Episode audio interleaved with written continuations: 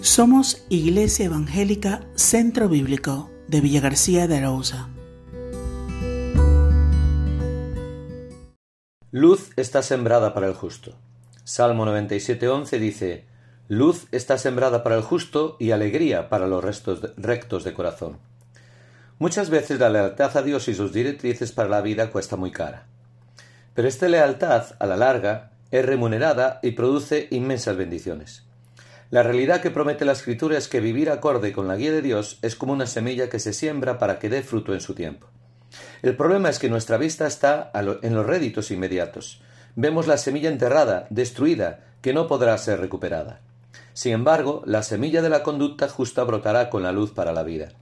No puedes ver aún sus beneficios, pero está prometido que llegarán, ya está sembrada.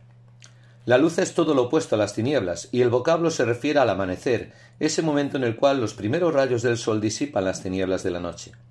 Es cierto que en la vida estamos rodeados de tinieblas, que nos atemorizan, que nos llenan de incertidumbres por no poder ver el camino, que nos hacen caminar inseguros, sin ver el destino. Pero cuando en medio de esta realidad confiamos en Dios y sus directrices para la vida, la promesa es que los que moraban en tierra de sombra de muerte luz resplandeció sobre ellos. Isaías 9.2.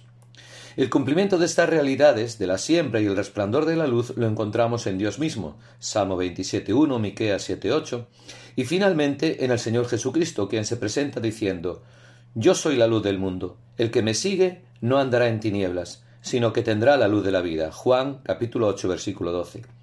Una luz que brota en seguridad frente a todo temor, perdón ante toda culpa, y confianza ante la necesidad de destino. Es por ello que en este día es tiempo de reflexionar. ¿Tengo temor ante las tinieblas del presente que me acechan? ¿Me siento culpable de situaciones de mi vida? ¿No sé qué me deparará el futuro? ¿No sé a dónde voy? Dios mismo te habla en medio de estas luchas y te dice Ven a mí, y yo seré tu luz, y te haré entender el camino, te limpiaré de todos los males adquiridos, y te conduciré a un destino de valor eterno. Para ello solo tienes que descansar con fe en su amor para ti.